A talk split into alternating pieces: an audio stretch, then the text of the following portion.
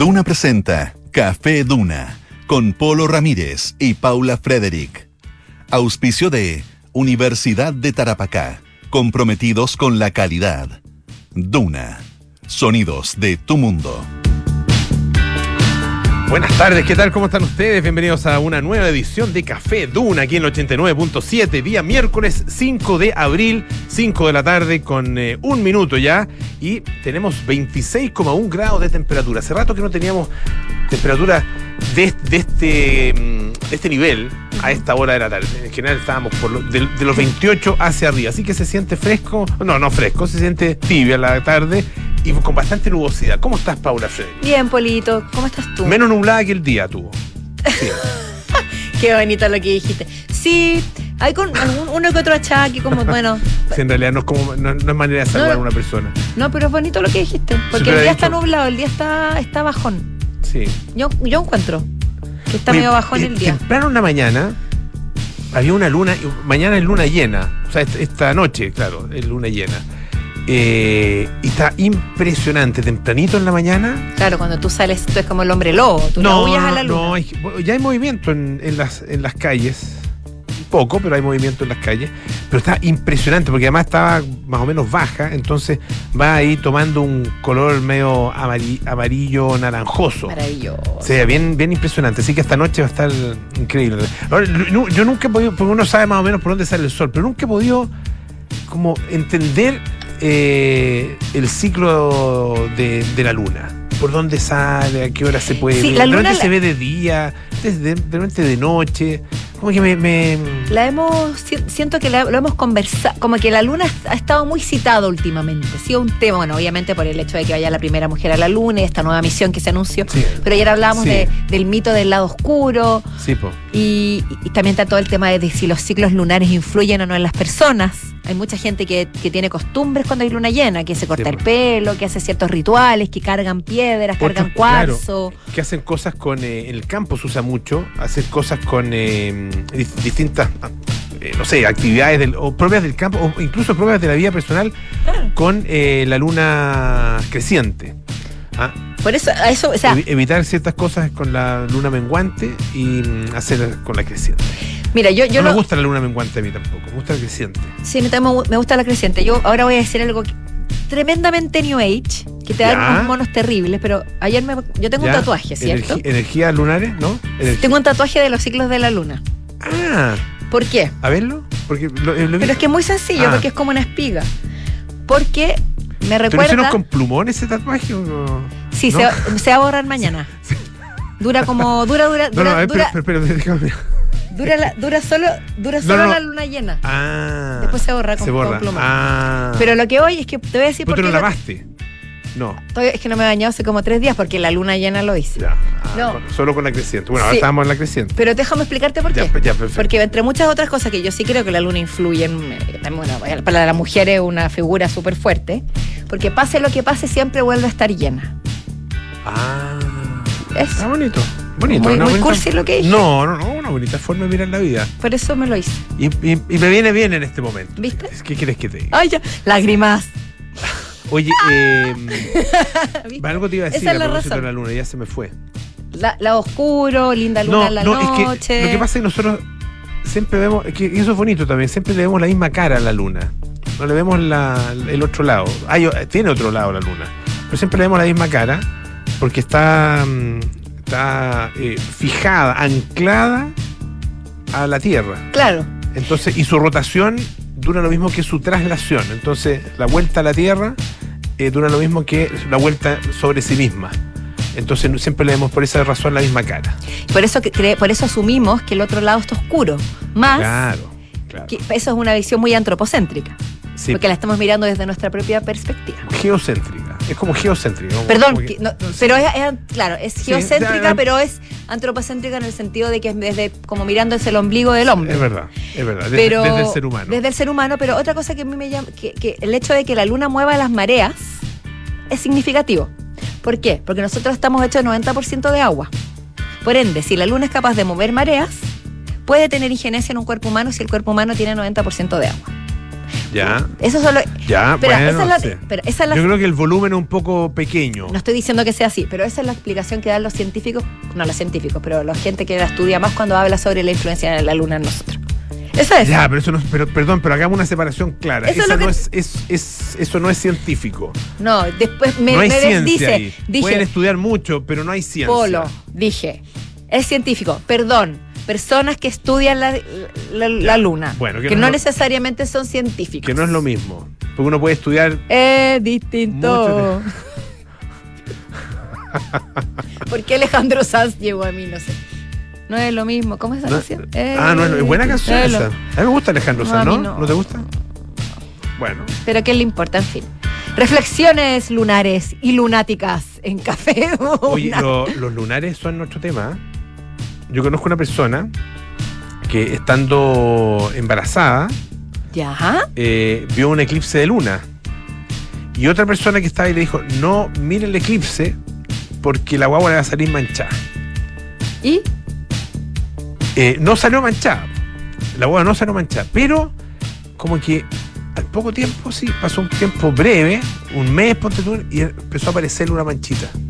Y después la manchita se convirtió en un gran lunar. Yo pensé que me iba a contar un chiste. No, no, no, no. no. Tenía como un remate. No, no, no, no, es, que, es que- se cumplió. A lo que voy es que se cumplió. ¿Viste? ¿Viste? Tú mismo estás diciéndolo. No, Tú mismo lo estás es diciendo. No, no son casualidades. Sí, una casualidad. Pero lo que, sí- lo que me carga es cuando no la tratan de lunática. Ah, bueno, sí. Porque Sí, eso es una alusión es- directa a persona menstruante que, que tiene días eh, que está de- desequilibrada. Porque menstruación, mensual, ciclos, luna. Sí. Y hay mucha gente que le dice la luna a la menstruación. ¿Ah, sí? Sí, Eso pues. lo había escuchado. Y pues. Antes se decía la regla. No, a mí lo que yo no de- digo, o se hablaba de enfermarse. y espero Ahora que esto no no, no- no Mm. nos critiquen que, que- que es, de- es inapropiado, porque de ahí venimos todos. Decirse, decir enfermar, yo tengo una campaña personal de no decirlo. No decir enfermarse. porque es darle una connotación negativa a algo que es muy positivo. Sí, pues. Bueno, es parte Estoy de la- enferma. de la ¿Por qué? Si no estás enferma, es algo que es real y que es parte de nosotros. Entonces es una equivocación. Podré sentirme como la mona, pero no estoy enferma, dices tú. Uno- Sí, pues. de hecho, Mm. hoy día es uno de esos días, pero, pero no, no voy a hablar de, de, una, de un malestar porque uno lo carga. Está bien, está bien. Y carga a toda la humanidad porque Te de ahí venimos. Te encuentro toda la razón. ¡Oye, esto sí que es emocionante! Oye. Va a haber un eclipse lunar hoy día en la No, no noche. es para tanto, no es para tanto. Oye, vamos a hablar hoy día de los anti-influencers o los, o los de-influencers o de-influencers. O sea, gente que trata de no influenciarte. Raro eso. Claro, Es es, raro. como, contra, es como con- co- para Ojal. Es paradojal. Pero existe toda una tendencia, especialmente en TikTok. Y fí- fíjate que el hashtag de influencing o de influencing con Sí. de influencing tiene 456 millones de visitas. Mira. Un hashtag. Wow. Con muchos videos, por supuesto, y mucha gente que lo visita además. O sea, algo hay ahí. Algo hay, hay. hay una tendencia. Bueno, nuestros infiltrados de hoy, Alejandro Alaluf, nos trae la conmemoración de los 50 años de la primera llamada móvil. Interesante saber cómo fue, cuándo me, ocurrió. Me impresionó etcétera, que fueran etcétera. 50. Yo pensé que eran más. Sí, yo pensé ¿Sí? que eran menos. Yo pensaba que eran más. Que tú eres muy joven, entonces como que lo- lo- lo- el paso de los años, las Sí. décadas no tienen, no tienen el mismo Absolutamente, soy demasiado persona- joven. Una persona demasiado. mayor como yo. Sí, Eh, demasiado joven. sí. Extremadamente. Entonces, claro, te parece que 50 años es poco, pero es mucho. Sí. Es harto, o sea, es, es harto, y, y pues sobre todo para una tecnología que entró con. Bueno, Alejandro nos va a contar. en Alejandro. Ya, vamos, a conversar, para que vamos a, para que vamos a, a spoilear. Spoilear. Y Claudio Vergara nos va a hablar, por supuesto, a propósito de Semana Santa, que se viene próximamente, la historia de Jesucristo Superestrella Ah. en Chile. Yo- ahí iba a hacer un spoiler. Ahí iba a hacer un A spoiler. ver, dale, tírate el spoiler con Se todo. muere. Ya, Se muere, Sí. lo matan. lo matan. Pero resucita. Eso sí, Eso es esperanzador. resucita. Eso es esperanzador, sí. Pero arruinaste toda la historia, no voy a seguir contando. ya contaste todo. Todo lo que pasa en, en la película Jesucristo No, pero esto tiene más historia. No, tiene una, sí, tiene, tiene una historia que de hecho partió en 1973 con Juan Carlos Duque como actor de emergencia, nos cuenta Claudia. El éxito mira. fulminante, Y- que fue frenado Duque- por el golpe, por supuesto. Bueno, ahí nos va a decir, eh, Claudio, si Juan Carlos Duque hacía de Jesús o de o- Judas. o de Judas, podría ser, no sé, o de Pedro. Perfectamente. Eh, yo creo le- yo, que- yo le encuentro más cara de Pedro a Juan Carlos Duque. Me gustaba cómo cantaba Juan Carlos. Una, esa voz así como. Sí. No sé como, qué. como que- entre pastosa, media ronca, me gustaba. no sé qué cara poner, qué cara Pero, es. pero no, es que tú no conociste a Juan no, es que Carlos lo estoy Duque. buscando, lo estoy googleando en estos momentos. Sí, pero no, no sí sé quién es, pero no le tengo cara. Gran pianista, gran compositor. Espérate. De nuevo volvimos a mi juventud. Me encanta este programa. Eh, ¿Te gusta pero- hablar de cosas que no conociste? Que no, que, sí, pero- me pero encanta ese- cuando me pasa, cuando me ven el paletó y de esas cosas raras. Pero ¿por qué? Mira, tú estás, ¿sabes qué? Estás glorificando la juventud Tengo, estoy siendo edaísta, dices tú. ah, edaísta. Y, y estás glorificando además algo que yo encuentro que es absurdo. Sí, sí, es verdad. Porque además, el gran problema de ser joven es que hay muchas cosas que no viviste.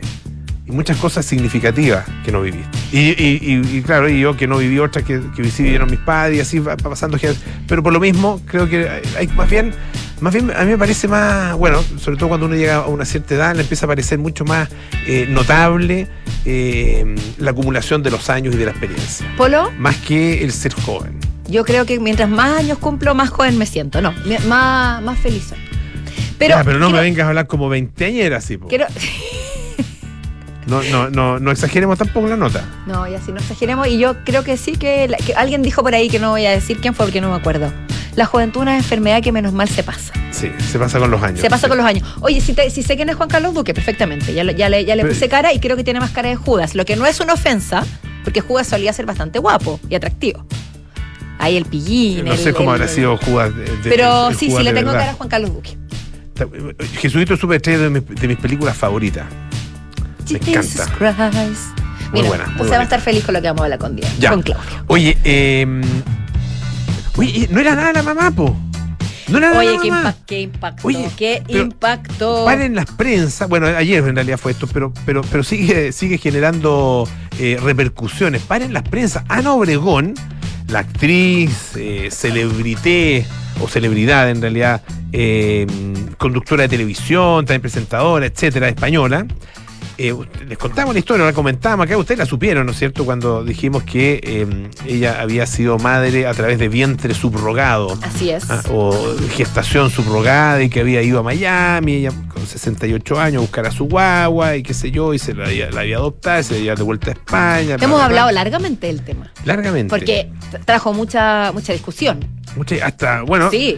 tan lejos saltó el maní que hablamos nosotros, y habló también la ministra de la Mujer acá en Chile, la ministra eh, Antonio Orellana, también se refirió al tema de los vientres subrogados, generó toda una discusión, columnas dominicales también estuvo en, la, en, eh, en las columnas dominicales de los diarios. Fue, fue, fue Bueno, tildada de, homo- de, de- de ser homofóbica, lo- lo- Claro. gays que había, pareja gay que habían hecho, habían tenido como su para hijo partes, porque con vientre. Valenzuela. Los chascas sí. Valenzuela, no, si fue así o. Es interesante igual. Es, es que una discusión muy interesante. Bueno, pero Sí. no era la mamá y hoy día se supo, ayer en realidad se supo, eh, y hoy día ya es, es, eh, tema de comentario en todas partes, sino que es la abuela.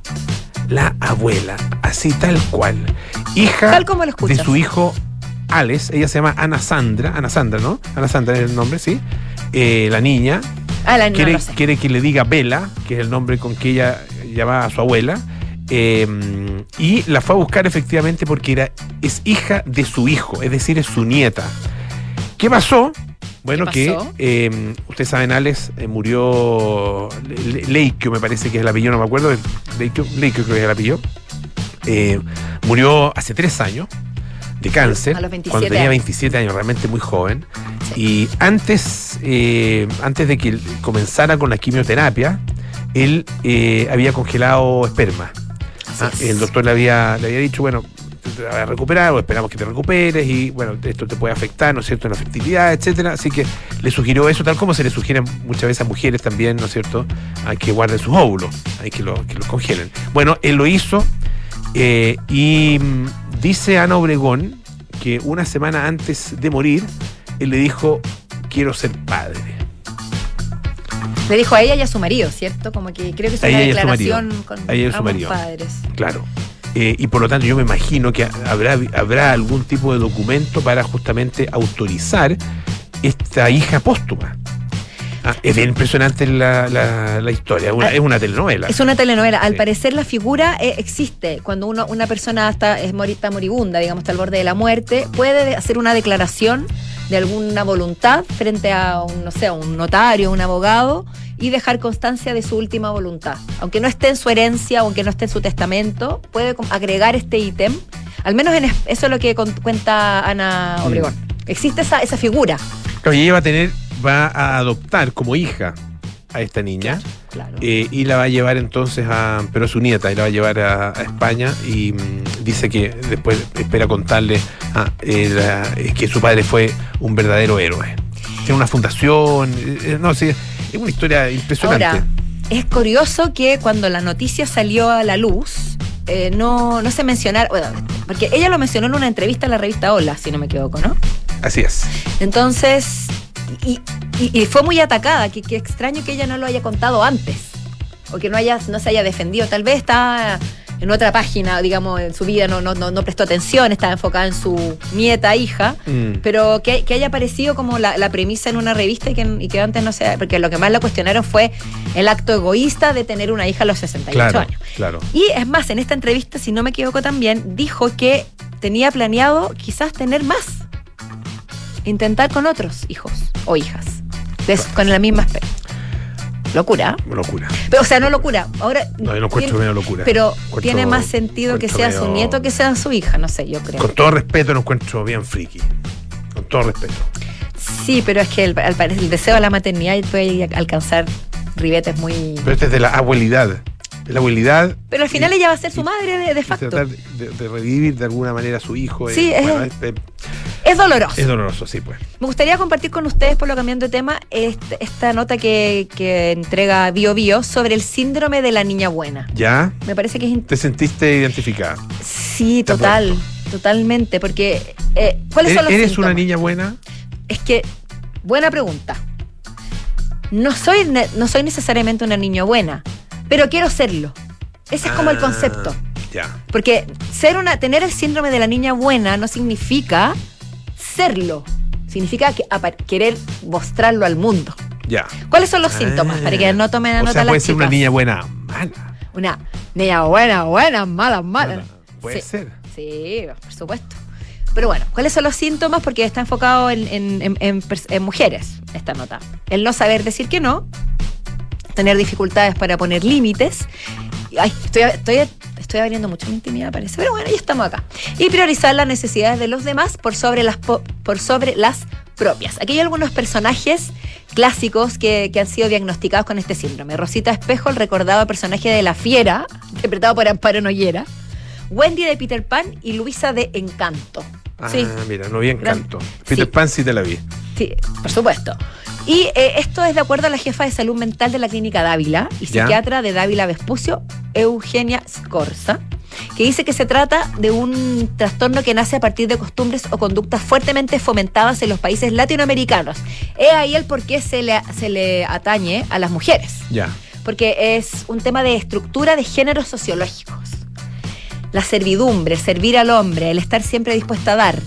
Y también es un- una cosa fundacional, porque parte de, desde, desde el nacimiento de, un hijo o de una hija, desde dar, de dar a luz, de tener que ofrecer tu cuerpo para dar vida a otro. Y después de eso, las niñas buenas tienen que preocuparse de sus hijos, ponerse, ponerse de lado en el día a día. Y, eso, y, es- y esa, esa conducta se reafirmaría en el, en, el, en el tiempo y se extrapolaría a todas las conductas eh, de todos los ámbitos de la vida. Trabajo, relaciones familiares, amistad, etc. ¿Te cuesta decir que no? Por lo me interesa saber. Eh, sí. sí, Sí, Sí. es que es curioso. Sí, te cuesta. sí. Me cuesta decir que no. ¿Has desarrollado esa capacidad con los años? Eh, no lo suficiente. Pero has mejorado. Yo creo que sí. Estoy contestar casi como monosílabo, pero estoy pensando. Pero yo creo que uno con el Pensando. tiempo y cuando... Lo que pasa es, el mira, para serte franco, el WhatsApp ayuda mucho. El Ya. WhatsApp ayuda mucho. y, el, y el emoticón con el pulgar hacia arriba. O hacia abajo. No, no, hacia abajo no lo uso mucho. No, yo tampoco. No. Muy César, muy, muy, muy Sí. emperador, Es que- emperadorazo. Pero lo que pasa es que uno comete el error de, en vez de ponerse colorado de una sola vez, se pone rosado muchas veces. Exacto. Entonces empieza a alargar las cosas. Y cuando te dicen algo, te, qué sé yo, eh, te, te ofrecen, por ejemplo, que siempre nos están, ¿no es cierto?, amablemente eh, ofreciendo entrevistados para los programas y qué sé yo, o invitándolo a O uno a ciertas temas. cosas, temas. Y, y mejor decir, ¿sabes qué? No, no me calza, no nos calza. Ah, muchas gracias. Y, cortarlo. Sí. Que decir, oye, oye, ya, déjame verlo. Ah, o, o la, o la chica de- de- del editor, déjame verlo con mi editor. Y uno le pasa la pelota a otro Y, y- y directamente. usted les debe pasar en su oficina, en su todos nos pega, pasa. en la, en la casa, en la Sí. familia. No, mira, déjame verlo, déjame pensarlo un poco eh, y, y te cuento. Y después, en el mejor de los casos, uno logra hacerse tonto. Y en el peor de los casos, tiene que decirle a la persona que no, eh, y aún peor, que sí, y, y termina, no sé, pues metido en un cacho que no quería. Sí. O decirle que no y termina medio peleado con la persona porque te demoraste mucho en decirle que no. Entonces, Yo creo que es muy sano aprender a hacerlo. es sano. Y tienen más, y uno cree que va a ser más, va a tener más repercusiones de las que tiene. En el sentido de que uno cree que va a dañar a la persona, Mm. quizás que lo va a herir, que le va a arruinar el día y no. Probablemente diga, ah, dijo que no, next. Como Tinder. Como Tinder. Hiciste el gesto de Tinder, ¿ah? Te salió al tiro, ¿eh? gesto de Tinder. Los resabios de mi pasado. Eso, es- next. Ah, sí, porque además lo hiciste hacia la izquierda. Hacia la izquierda es no, ¿no? En Tinder. De eso no me acuerdo. Ah, no venga. ¿Alguien sabe? ¿Alguien, alguien por acá que haya usado Tinder? ¿No? ¿Aló? ¿Sí? ¿Ya? Y, Era- eh, para la izquierda, en la derecha era el no. es- no, Para la izquierda es no y para la derecha Ya sí. sí.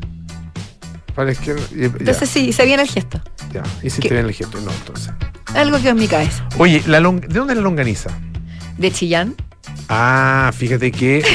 eh, Perdona, un- no quiero ofender a Sí, nadie no, en particular. ex- Está, la intención, Em, está la intención en los chillanejos de eh, convertir a la longaniza de Chillán en una, un producto con denominación de origen.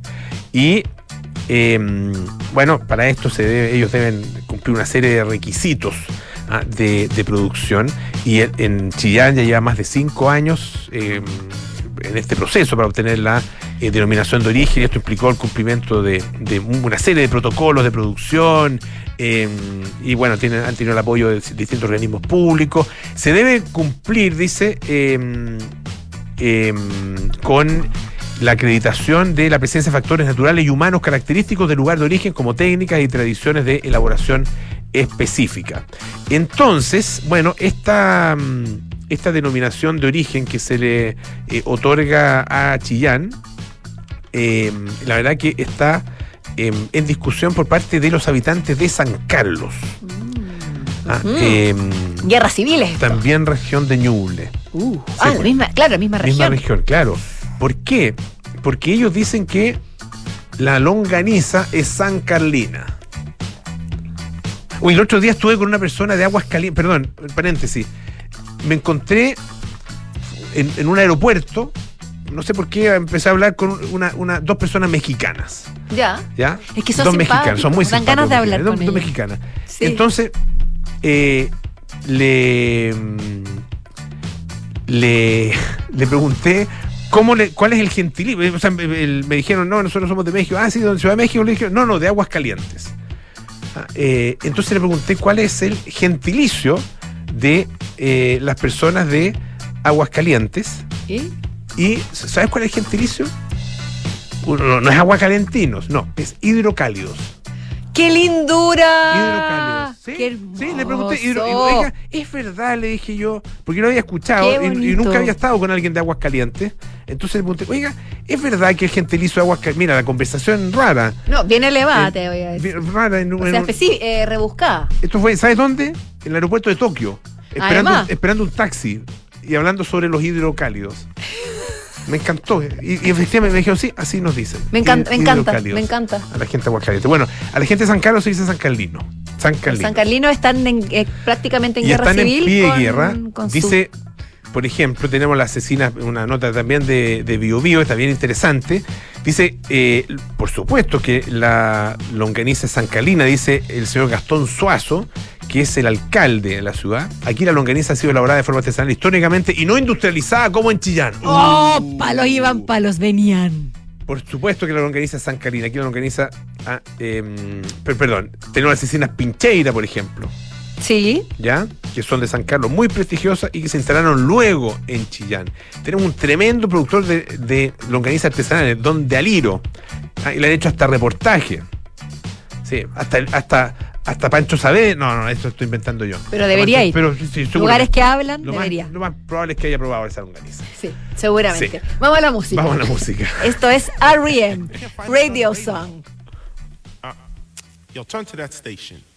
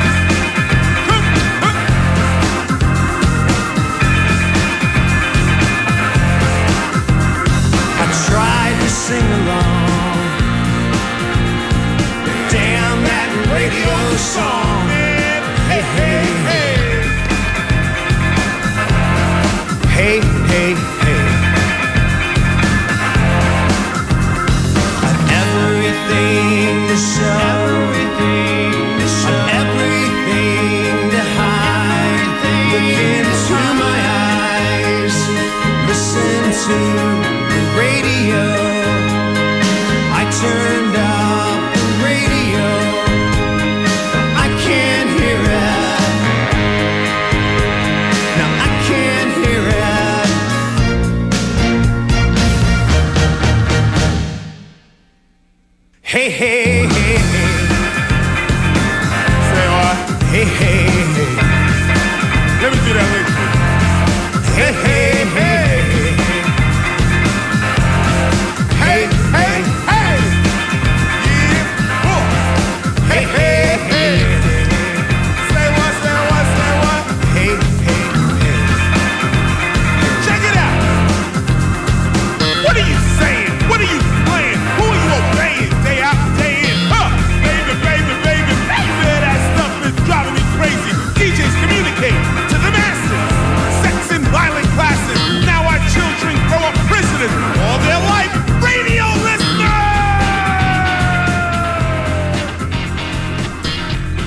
Escuchábamos a R.E.M. con Radio Song. Oye, conocemos a los influencers, ¿no es cierto? Viste que el Servicio de Impuestos Internos va a empezar a, mm, eh, fiscalizar a los influencers, los em, eh, tiktokeros, tweets, Lo hablamos, YouTube, recuerdo. Y qué sé yo. ¿Lo hablamos? Bueno. No, pero está bien que lo, refresques. Claro, porque, porque dice, bueno, ellos reciben ingresos por, esto, por este trabajo y, bueno. Tienen que estar fiscalizados. Cualquier aumento de renta de una persona suena, suena lindo así, cualquier aumento de renta, cualquier incremento de renta tiene que ser declarado. Suena bonito, pero básicamente. Te va a llegar el. Los influencers lloran y facturan. Lloran y facturan. Y lloran en. Lloran, depende de, quién. Pero a veces también lloran en, las redes sociales. Sí, pues si les pagan para llorar. Claro, si les pagan para llorar, lloran. Ah, claro. No, es que estaba, acordándome, acordándome un amigo que, influencer y que de repente hace. Yo le escribo y de repente le digo, ya, po, te pasaste. po". Hay algunas cosas que son como. Como que no. No, como que no. Pero bueno. Bueno, de hecho, tiene que ver con lo que vamos a contar. Igual lo quiero mucho. Porque, claro, el, como que ellos, de alguna manera, ah, esto, y esta es la, la visión que tiene una, una nota de eh, ese moda, de El País, de España. eh, y de alguna manera han ido perdiendo los influencers eh, cierta, valga la redundancia, influencia. ¿ah? Y claro, poder. y credibilidad, tal vez, ¿no? Y credibilidad, porque claro, si estás para todo, ah, depende del que te pague eh, o que te regale algo, es como mucho. De hecho, se demoraron en perder credibilidad. Durante harto tiempo les creímos. Sí. Aún sabiendo que estaban haciendo algo poco forzado porque estaban ofreciendo un producto Y, claro. que deben engrandecer. Sí, y todo es maravilloso, fantástico, Es como el llame ya del siglo XXI. claro. De la, de, sí. Pero bueno, no sé, pues hay cosas, hay cosas que, que- que me imagino que, que ellos lo harán con, con mayor convicción que otras, digamos. Claro. Ah, Pero bueno, el punto es que aparece también, eh, de acuerdo con esta nota, la, el concepto de de-influenciarte. De-influencing. De-influ- o sea, de influenciar. O sea, es como una especie de anti-influencer. Ya. Que lo que buscan Ujú. es decir las cosas de manera honesta, criticando a los productos si es que es necesario, o señalando sus beneficios si es que corresponde también. Ah, y entrevistan a una, a una estudiante de comunicación de 23 años que subió un video, un vídeo en este caso. sí, es, muy España. importante que hagas video. Ella se llama Valera Fride y lo subió en su canal de TikTok. Ya. El punto es que eh, me llamó, me llamó mucho la atención porque la etiqueta de influencing o de influencing tiene 400 millones de visualizaciones, 456 millones de visualizaciones. Ese, es lo que tiene el, este tag y sigue subiendo. Y hay mucha ge- gente que hace de alguna manera reseñas honestas de los productos, ¿ah? Y que a veces son buenas, a veces son malas. Y lo interesante es que tienen bastante credibilidad o pueden obtener bastante credibilidad porque efectivamente no están siendo, aparentemente no están siendo pagados por eso- esos productos. Y ahí está finalmente el, donde se pone en juego la credibilidad. Ah, si, es que, si es que hay o no una recompensa por detrás. Yo- es que eso, me yo, eso yo me, me preguntaba, ¿por qué? eh, o sea, ¿cómo ganan estos desinfluencers si tienen que ser brutalmente honestos con el producto que están ofreciendo? ¿Recibirán alguna remuneración por hacer una reseña positiva y luego dos negativas? ¿Será un juego de mercado entre el cliente y el influencer? Eso es un misterio. Pero ¿de qué es tendencia es tendencia? Se va a preguntar a Alejandro Laluf. Te apuesto que él sabe. Oye, eh, Universidad de Tarapacá, líder en el norte de Chile, Universidad del Estado, construyendo un futuro de calidad. La tercera y JFK te invitan a Chile. ¿Qué Tres- FK? Ay, dije J. Oh, J. la dislexia. La tercera y GFK o, Ah, o GFK te invitan a Chile 3D 2023, el lanzamiento del estudio y premiación más importante sobre marca y estilos de vida en Chile. Nos vemos en Chile 3D, el permanente desafío de transformación de las marcas. Síguelo en vivo el martes 11 de abril a las 9 a.m. AM, en punto por la tercera.com. Auspicia Chilevisión. Oye, eh, vamos a la pausa. Tenemos ya listos a nuestros infiltrados de esta tarde.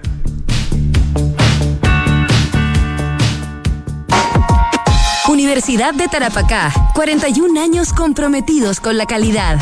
Está en el séptimo lugar del ranking Shimago de investigación en Chile con una alta productividad científica.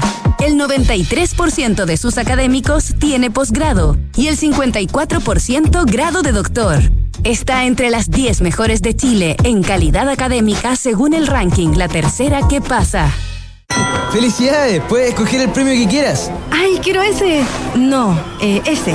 No, mejor el del lado. Ay, no sé cuál elegir. A veces no importa si le sigues dando vueltas, pero a la hora de invertir es mejor Scotia Fondos, que cuenta con toda la solidez y respaldo internacional que tiene Scotia, donde puedes invertir de manera fácil a través de la app o web y un grupo de coaches expertos te guiará según tu perfil de riesgo y objetivos. Toma la mejor decisión. Invierte en Scotia. Infórmese de las características esenciales de la inversión en estos fondos mutuos establecidas en sus reglamentos internos y scotiabankchile.cl. Infórmese sobre la garantía estatal de los depósitos en su banco en cmfchile.cl. Marca registrada de Bank of Nova Scotia. Utilizada bajo licencia. En pleno barrio El Golf se emplaza edificio Isidora y Benjamín de Inmobiliaria Hexacón. Una experiencia única de diseño, arquitectura y conectividad en una de las esquinas clave de Las Condes. Isidora y Benjamín es un proyecto boutique con exclusivos departamentos de uno y dos dormitorios, algunos con jardín privado y cuatro penthouse en el último piso. Conoce más en www.exacon.cl. En Sonda, trabajamos para que disfrutes tu vida, impulsando la innovación y el desarrollo de soluciones que acompañen la transformación digital de las organizaciones de hoy. Cuenta tú también con el respaldo, agilidad y eficiencia del líder en transformación digital de la región. Conócenos en sonda.com. Porque en Sonda, trabajamos para que disfrutes tu vida. Sonda. Make it easy.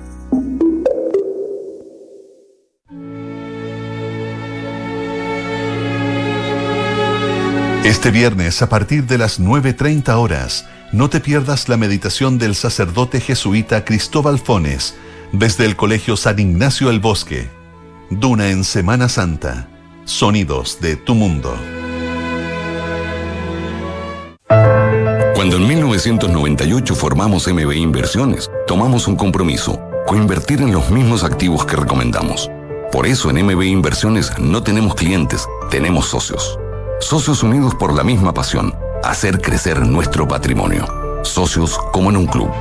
Hoy, 25 años después, renovamos nuestro compromiso con la coinversión. Únete a MB Inversiones, seamos socios y coinvertamos. MB Inversiones, desde hace 25 años, coinvertimos. www.mbi.cl Atención, nos informan que miles de empresas siguen despegando a la eficiencia con Sapiens CRP de Defontana. Tenemos un contacto en directo con ellos. Control, recursos humanos y contabilidad en línea. Control, conectados con bancos e e-commerce. Control, despegando la eficiencia con Defontana ERP. Control, recursos conectados con bancos e e-commerce. En este año despega la eficiencia con Sapiens de Defontana, el ERP para medianas y grandes empresas que te conecta a tu empresa con inteligencia de negocios, abastecimiento, gestión y mucho más. Asegura tu cambio con nuestro nuevo migrador automático y contrátalo hoy mismo en defontana.com. Sofía querida, no quiero que te asustes. Quiero contratar anticipadamente los servicios funerarios de María Ayuda. Quiero estar preparada y tranquila. Abuelita, te encuentro toda la razón. Y así, cuando llegue el momento, yo y todos tus nietos te podremos despedir con la seguridad que así querías que fuera. Descubra la tranquilidad de acceder a una compra anticipada de servicios funerarios, ayudando a los miles de niños y niñas de la Fundación María Ayuda. Más información en funerariamariaayuda.cl. Estamos contigo cuando más nos necesitas. En Banco de Chile somos orgullosos auspiciadores de nuestra selección nacional de rugby. Los cóndores, una especie que habita en Chile desde el norte hasta el sur, poseen una fuerza que persevera ante todo, una fuerza que les permite llegar hasta lo más alto, hasta la cima. Y en Banco de Chile los acompañaremos en su vuelo a Francia, porque en estos 130 años nuestro compromiso con el deporte nacional sigue creciendo. Y ahora, como auspiciadores oficiales de la Federación Chilena de Rugby, Banco de Chile, el banco de los cóndores.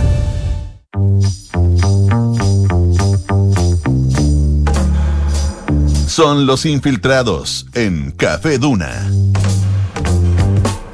Son las 5.39 de la tarde y estamos de vuelta aquí en Café Duna con nuestros infiltrados un poquitito desordenados. Los veo muy apasionados hablando de música, Mucho de recuerdo. vida, recuerdo, nostalgia, todos los temas que nos motivan y nos mueven acá en, en Café Duna. Yo creo que aprovechamos el impulso y partamos con Claudio. Por favor. Porque estamos hablando de música, se nos viene Semana Santa y hay algo que hay que confluye. Así y en es. nuestro país. En nuestro país y un clásico de Semana Santa, un clásico de esta época es Jesucristo Superestrella, la gran ópera rock que no vamos a cantar porque no somos quienes para imitar esos timbres vocales a los que llegaba Ian Gillan o Camilo VI posteriormente. Y también puede otros. hacer llorar, ojo. Eso también no, puede hacer yo llorar. creo que si hay algo que a uno le, que a mucha gente lo hace vibrar es Jesucristo Superestrella por la temática, por la estética, por la manera en que se cantó esa ópera rock y esa temática de Andrew Lloyd Webber, el eh, compositor eh, británico, que hizo la música y de Tim Rice, que hizo la letra en el año 70. Primero nació como un disco eh, con, eh, con- bueno, ahí estamos. la versión. Primero na- na- nace como un disco en el año 70. ¿Cuántos choques hubo? ah? Claro, claro, en este momento.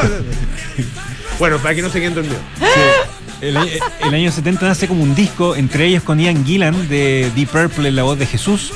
Después nace como una obra de Broadway, que no le fue tan bien en crítica. Fíjate que había mucha gente que encontraba que era una visión un poco.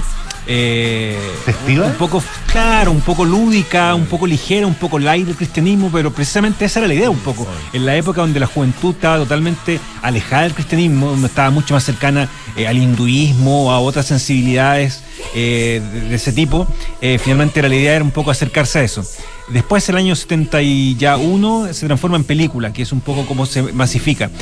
Y a Chile llega, acá yo tengo el dato, el año 73. Fíjate que hay una versión chilena en el año 73, mucho antes que la versión española, la versión española del año 75. La de la Camilo versión VI. de Camilo VI, de la Ángela Carrasco, como María Magdalena, es del año 75. Por tanto, hay una versión eh, chilena que intenta eh, cantarla en español, intenta traducirla y hacer una versión local del año 73 que eh, debuta en junio, iba a debutar en el Teatro Gran Palace, pero finalmente una huelga en el Gran Palace hace que eh, pueda ser, eh, hace imposible que se realice en el Gran Palace y tuvo que ser cambiada al Teatro Municipal.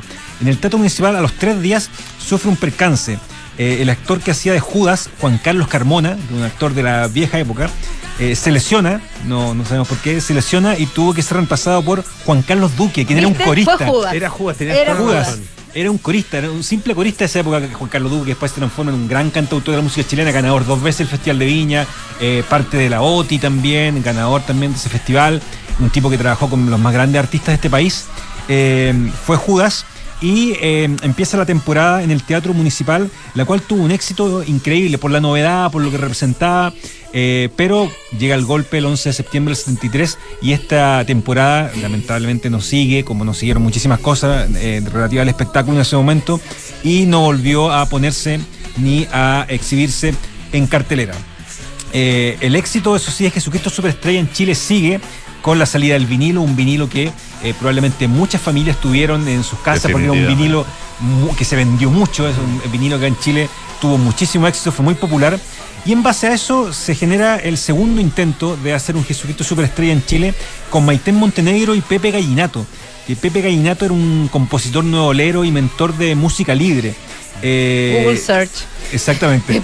Se, se presentó en televisión en un formato que consistía en coreografías y músicos cantando en, un, eh, en el escenario eh, en TVN. No tuvo mucho éxito, pero hubo que esperar hasta un tercer intento el año 77. La misma música, o sea, las canciones son exactamente las mismas. ¿cierto? Exactamente las mismas, pero chilenizadas, Claro, cantadas sí. en español, en y todo. ya, claro. ya. Y el año 77 probablemente está el Jesucristo Superestrella más, más singular que haya dado Chile, que se originó a partir del elenco de Dingo Londango, que es un programa clásico de TVN, que es la suerte de antesala del Happening con Ja, donde prácticamente todo el elenco original del Happening con Ja estaba ahí. Y, ¿No había y- empezado el happening todavía? Ah, aún no había época, empezado, empezó el 78, empezó el Ah. Happening con Ja. Y esto fue previo al, al Happening. Y el elenco de Dingo Londango, que prácticamente estaba con la misma gente del Happening, idea en la fórmula de hacer un Jesucristo superestrella eh, grabado en las dunas de Concón. Se graba en las dunas de Concón. Habrían podido grabarlas hoy día. Claro, es verdad. es verdad. Menos mal latinaron. Y en el Cerro San Cristóbal, eh, con la idea de una superproducción que iba a estar encarnada por Patricio Donaire como Jesús, cantante que en esa época empezaba su carrera, pero que nunca más se supo de él, la verdad. Mira, en Duna.cl estamos mostrando imágenes del documento Ahí que. está. Gracias, Lucho Cruces, sí. documento Sí. histórico del que nos habla Claudia Vergara. Maitén Montenegro como María Magdalena, Fernando Alarcón como Pilatos, eh, Eduardo Rabani, fallecido hace muy poco, como Herodes, y además había un grupo de bailarines y entre ellos estaba Andrés Pérez, director No. teatral legendario de un par de, de años más tarde. ¿Y esta, se hizo algo post- con posterioridad o no? O, o- ¿Otra versión con este mismo elenco? Yo ¿O creo que recuerdo fue no? esa versión, fue esa versión eh, donde también participó, por ejemplo, Horacio Saavedra en Charangos y Zampoña. eh, y se tuvieron que cambiar muchas letras por lo. Porque en esa época, años 77, podían tener un significado un poquito áspero para el contexto que estábamos eh, viviendo. Por ejemplo, la canción Todo estará en paz. Oye, esta- estas imágenes que estamos dando. Esto es por una favor, joya, Duna.cl Sí, ahora. Es una joya. Si, si, están, si van en el auto, paren el auto. Idealmente, porque no, lo, no, Sí. veas no veas las imágenes de celular. Me, me dicen por interno, Claudio, que Gallenato era coreógrafo, no compositor. ¿Puede ser bailarín? Bailarín, sí, Ah, bailarín, ya, sí, sí. también era bailarín, sí. Perfecto. sí, inventor de música libre, entre otros. Gran entre otros, claro, gran aspectos, sí. Qué, buenas ahí- imágenes. Ahí estamos viendo esa imagen. Fíjate, esas imágenes se creían perdidas.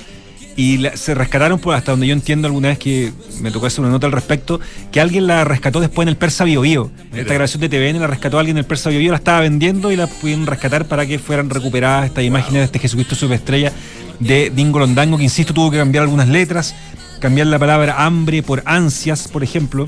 Ah, En vez de hay gente con hambre, hay gente con ansias. Eh, Ah, eh, los absurdos de la Los dictadura. absurdos de la época, sí. Claro. Y, y los militares se enojaron mucho con el pelo largo propio de la obra Jesucristo Superestrella y propio de la onda hippie que tenía y pidieron recortar un poquito a este, a esta, a este Jesucristo. que- Escucharon pinta upeliento. Como si, ah. como si Muy upeliento, Jesucristo claro. hubiera te- jamás hubiera tenido el pelo corto. Claro, no, upeliento. Y encontraban que era un poquito, un poquito andrógeno. también. Upeliento. Upeliento, exactamente. Exactamente. Y para finalizar, hubo otros dos Jesucristo con toque chileno, el 2004, eh, el elenco de rojo con María eh, Magdalena encarnada por Mon Laferte Wow. y Mario Guerrero haciendo de Jesucristo.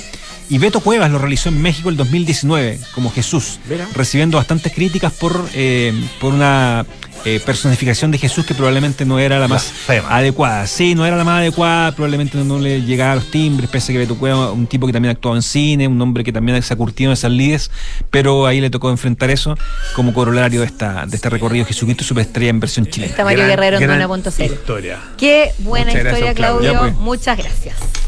Don Alejandro, usted nos trae también algo recogido de la historia. Sí, pero también bueno, hace más o menos vigente. 50 años. También 50, eso te iba a decir. Sí, sí, El- porque El día el- de los 50 años. El día lunes específicamente ocurrió un 3 de abril, pero de 1973, ocurrió algo que por supuesto hoy damos por sentado, pero que en esa época fue una innovación tecnológica que dejó a todo el mundo pasmado.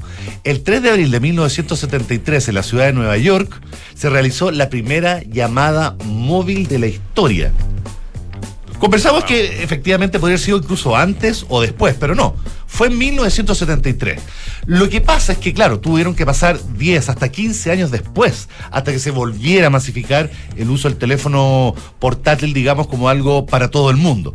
Pero en ese momento, Martin Cooper, un ingeniero de Motorola, una compañía de Chicago, que en ese minuto hacía se encargaba de realizar eh, y fabricar eh, productos para tele- telecomunicaciones, eh, uno de esos ingenieros, Martin Cooper, que sigue vivo y hoy está dando entrevistas como loco Imagínate. a sus 94 años, eh, hizo una llamada a partir de un modelo que había desarrollado Motorola en un teléfono que era de más de un kilo de peso y bastante voluminoso, era un ladrillo con una antena, muy similar a aquellos teléfonos que alguna vez vimos, por ejemplo, en las películas cuando eh, los personajes hablaban en el auto y colgaban el teléfono en el auto, Sí. eran ese tipo de teléfono, muy voluminoso, que había que cargar con las dos manos, muy Clásico de los pesado. 80, de las películas de los 80. Correcto.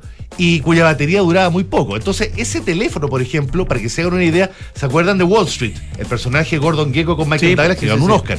Él ocupaba una versión un poquito más moderna de ese mismo teléfono, de ese teléfono Dynatec, con el cual se realizó la primera llamada móvil de la historia. ¿A quién llamó Martin Cooper? Eso, eso te iba a preguntar, porque Claro, a diferencia de Graham Bell, que en su momento llamó como a su señora o algo por el estilo, eh, Martin Cooper llamó a la competencia, derechamente, Para decirle, para "Oh, burlarse y trolear pica". a la No creo. competencia. Qué grande. Llamó a Joel Engel, que en ese minuto era la cabeza de ATT, una empresa de telecomunicaciones, y también de Bell Labs, de una compañía de manufacturera de, de telecomunicaciones. aló, adivina de dónde te estoy llamando. Claro, tal cual. Y así le dijo, porque ambas compañías estaban en la pelea de quién desarrollar el primer teléfono móvil y todos los modelos que se sacaban tenían algún tipo de cosa que les impedía hacer formalmente un teléfono o una llamada móvil. Hasta que finalmente Motorola lo hizo. Este señor se paró en la mitad de la sexta avenida, agarró el teléfono con las dos manos, llamó a su contrincante, que no estaba muy feliz de recibir el llamado, y le dijo: Pues bien, te estoy llamando desde un teléfono celular, pero un verdadero teléfono celular, uno portable, un verdadero teléfono portable celular. ¿Qué tal? Y él como que le dijo así como, ah, qué choro, y le cortó el teléfono. No, Sí. qué picado. Al cabo, que, Sí. al cabo que ni me importa. No, y además que lo hizo en la sexta avenida. No, mundo, dramatismo, todo- escenográfico total. Oye, Claro que espera, sí. porque la- y esto es celular tal cual. Celular. O sea, usa Celular. el mismo el- la, la tecnología de Zelda. La digamos. tecnología de Zelda en su versión, en su primera versión, lógicamente. En este caso fue experimental. La, la- la- la primera generación de redes eh, no debutó hasta ya entrados los 80, que fue la que se mantuvo históricamente hasta los 90, hasta cuando ya empezaron a aparecer los primeros teléfonos antes los smartphones, que empezamos, entramos al 2G. Y si recuerdan, el, el- cuando debutó el iPhone en el 2007, estábamos en los albores del 3G. Mm, ya, no me acuerdo. Pero, pero te creo. ¿Qué año Pero estamos sí. hablando? 2007. 2007 cuando debutaron, debutó el iPhone, que en el fondo fue como la arremetida de los smartphones de ahí en adelante. Antes del 2007 y de la llegada del iPhone, todos los teléfonos tenían como su propio sistema, su propio ecosistema. No había sistema operativo, no había, no existía Android, no existía iOS, sino que todos tenían, O sea, no existían las clasificaciones. más bien cada teléfono tenía su propio sabor. Entonces era súper eh, eh, reconocible, por ejemplo, con un teléfono era Nokia, más allá del modelo, tú veías una pantalla de Nokia y dices, este es un Nokia, este es un Sony, No- Nokia Sony tuvo- Ericsson. Nokia tuvo una época gloriosa. Nokia fue el Sí. rey de los teléfonos por mucho Sí. tiempo junto con BlackBerry. Con BlackBerry, claro. Claro que sí. Ahora, evidentemente la, la industria de la telefonía móvil es hoy una de las más importantes y una de las más relevantes del mundo. Estamos ya eh, en medio, digamos, del, del desenvolvimiento de la red 5G y lógicamente estamos hablando de teléfonos que de pesar un kilo, hoy pesan en promedio 200 gramos. Con todas las características. Y no- y nos ha transformado la vida. Y vaya que nos ha transformado la vida, donde más allá de que el teléfono sea la posibilidad de poder comunicarnos con alguien fuera de nuestras casas, lo cual ya era un súper adelanto, hoy el teléfono celular es una prácticamente una extensión de nuestra propia persona. Para ti, Alejandro, 50 años de esta evolución, de este ladrillo gigante, Sí. pesado, hasta lo que vemos hoy, ¿es poco o es, o es, o es mucho? Lo que pasa es que yo siento que el salto desde esta primera llamada en 1973 hasta que empezó a masificarse nuevamente las llamadas móviles en los 90, toda esa década entre los 80 y los 70 tuvo como media muerta un poco de alguna manera. ajá. A partir de regulaciones de la, de la, de, de- de regulaciones federales y otros temas, por eso como, y era muy caro, por cierto, no se pudo avanzar. Estamos hablando de un teléfono que costó 3.000, más de 3 mil dólares en su minuto.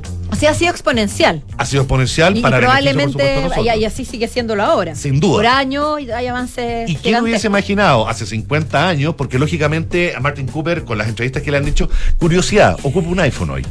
Ah, mira. Ocupa un iPhone, eh, traidor, pero sin embargo sigue manteniendo que la, la- la telefonía móvil es uno de los, eh, digamos, invenciones más disruptivas para el ser humano en, en términos positivos. Podemos discutirlo, lógicamente, pero me- gusta aferrarme un poco. Yo, yo no sé si nos a arregló la vida o nos arruinó la vida, pero que nos cambió, nos cambió. Nos cambió, nos cambió, definitivamente. Bueno, con esa reflexión nos vamos. Muchísimas gracias, don Alejandro. Jack. Sameach para todos los que celebran Pesach. Ah, muy bien. Muy- ¿Cómo, se, ¿Cómo es? Pesach, la salida de los judíos Sí, de pero- ¿Qué Egipto. tenemos que saludo. decir? Que en el fondo es como el, el, el Juanime, digamos, lo que es la Pascua de Resurrección Claro. para el catolicismo. Todo esto viene de la salida de los judíos de Egipto, judíos de cuando Egipto. Abraham lideró el pueblo de los judíos 40 años a través del desierto para escapar de las garras del ¿Y faraón. cómo se dice feliz? o- Jack Sameach, eso Jack es felices fiestas en, en hebreo. Sameach. Ya, muchísimas gracias a don Alejandro Claudio Vergara, muchísimas gracias. ¿Algo que decir? ¿No? No, eh, felices fiestas. Ah, ya. Felices No, todavía no. fiestas. Bueno. Sí. Sí, pues. Porque de hecho, mañana. No, mañana tenemos programa, sí, pues. Ah, y bueno. ahí va. Ah, perdón, perdón, a ver, a ver, a ver. Perdón. Mañana nos encontramos a las 5 de la tarde en el último día hábil de la semana. Pero aquí estaremos en Café Duna. Ahora vienen las noticias con Enrique Llavar y luego Polo Ramírez, aire fresco. Chao, chao. Chao.